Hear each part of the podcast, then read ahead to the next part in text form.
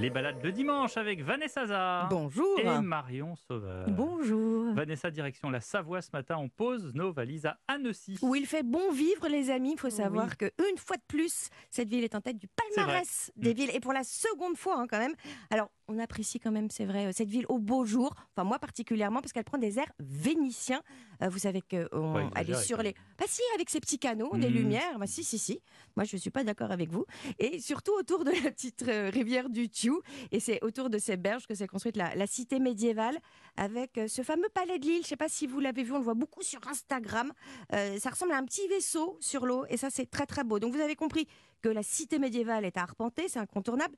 Mais j'avais envie de vous inciter à poser les yeux sur le patrimoine religieux, parce qu'on la surnomme la Rome des Alpes. À la Rome ou la Venise Il y a la Venise et la Rome, la Rome des Alpes. Deux en un. Et c'est pas sans raison. Ah dès là le là, Moyen Âge, Cocorico, hein. Et Annecy a même été évêchée au XVIe siècle. Et les cloches, si vous les écoutez, tentez, bah, elles vont vous guider vers un lieu absolument exceptionnel à 8-10 km.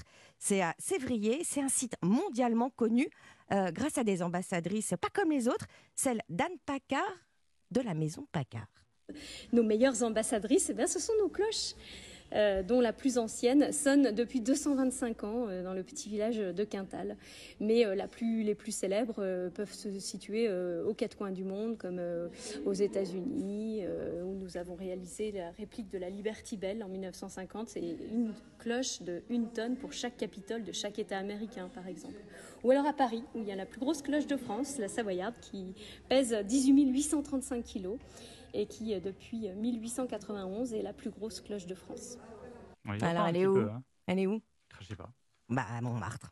La Ah, basilique, ouais. exactement. C'est un bel écran. Ouais. Bah ouais. Donc cette fonderie, elle a coulé euh, 120 000 cloches à travers le monde et beaucoup à Annecy. La plus remarquable, c'est la cloche de Notre-Dame de Liesse, euh, la salésienne. C'est un bourdon de 5 tonnes avec un très beau son. C'est euh, un son qui rythme la vie euh, des gens de- d'Annecy. Et Paccard, c'est une entreprise familiale qui existe depuis euh, 1796. C'est des fondeurs de cloches de père en fils. hein. Ça fait huit générations, il n'y a pas eu d'interruption.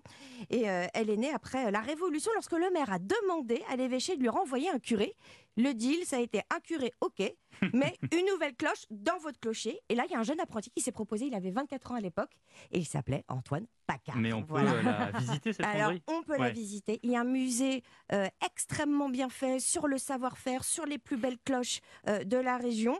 Et puis, vous allez pouvoir assister euh, surtout à la fonte des cloches le jeudi. Ça se fait sur réservation. Et autre réservation à faire, les concerts Ars Sonora que la maison organise.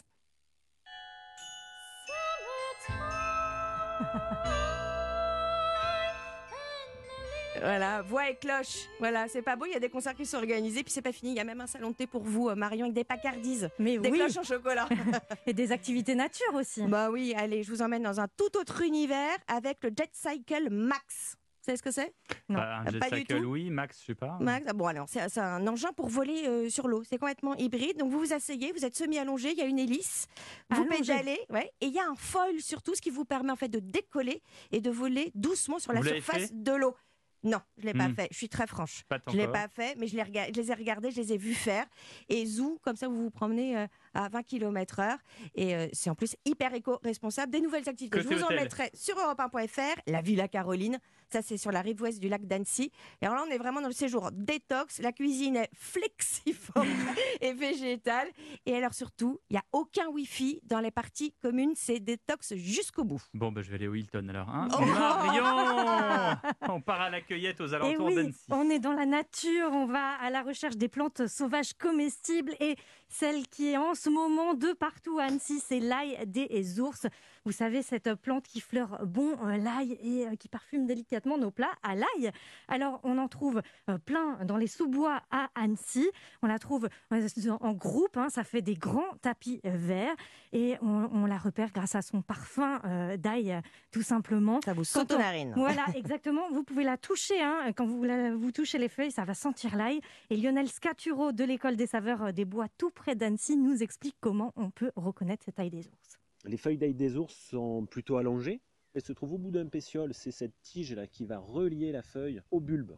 Et la feuille sera brillante sur le dessus. Ces feuilles, il faut faire attention parce qu'elles ressemblent étrangement à du muguet. Tous les colchiques, des plantes toxiques. Pour le cas du muguet, ces feuilles sont toujours réunies par deux, voire par trois. elles, elles seront mates sur le dessus, un aspect assez rigide.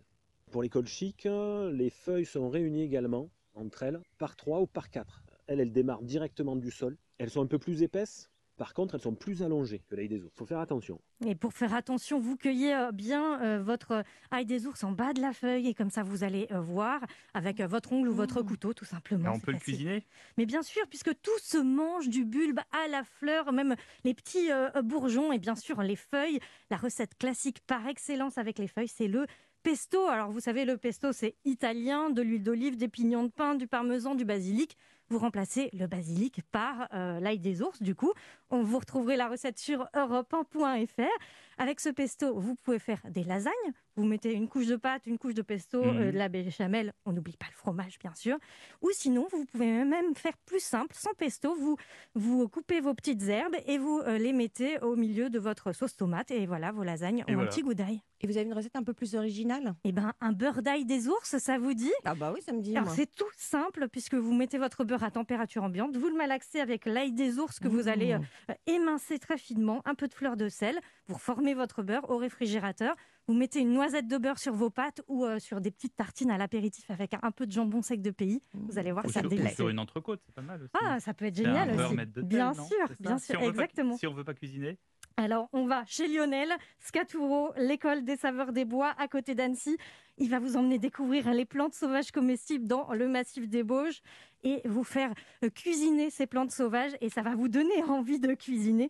Sinon, à Annecy, au Vinistro, en ce moment, un sandwich hot dog à l'ail des ours.